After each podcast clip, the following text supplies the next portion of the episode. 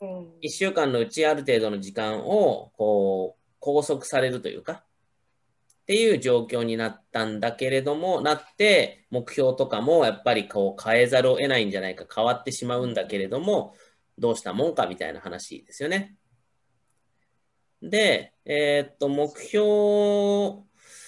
が変わっていいのかなの根っこには、まあ、さっき言ってたような、うんと、逃げてるだけじゃないかっていううんだけなんじゃないかというとこなんですけど、それからすると、そうなんですかって話ですね。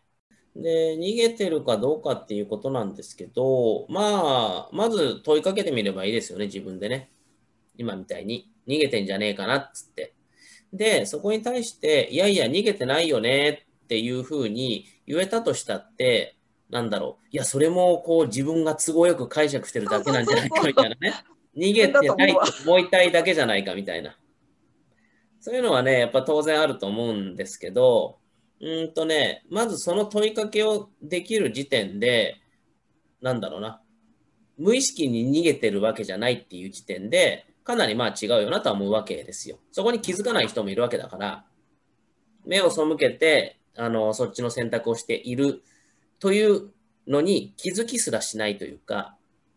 だからもう酸っぱいぶどうですよね。こっちを、いや、こっちの方やりたかったからやるんだっつって、でもその裏には実はこっちから逃げたいだけみたいな意識があって、それにも気づかないみたいな。でもそうではないところがあるから、まあ実際のところは、うんとそれで自分なりの理由がこう並べられるんだったらいいんじゃないかなとは思います。で、えっと、目標が変わるということなんですけど、まあ、もともとの目標設定の話でいつもしてるのは、やってみて変わることもあるし、取り組んでみて分かることもあるし、で、状況が変わったらそれぞれ優先順位も変わったりもするし、っていうことだから別に目標は変わってもいいんじゃねえのっていうところですね。で、逆にですね、その中で諦めきれない目標っていうのが出ているんだったら、それはすごくいいよねって思うわけです。別にと他のね、あの、いろんなことが変わったとして、やめたとして、でも諦めきれないものが別にあって、そっちの追っかけ続けてる、追っかけるために他のを諦めるんだっていうんだったら、別にいい話だよなって思うっていう話感じかな。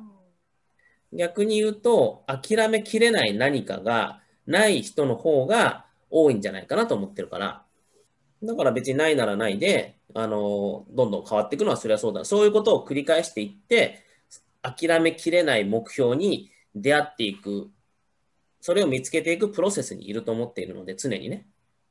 っていうのが今の話に対して思ったことかな。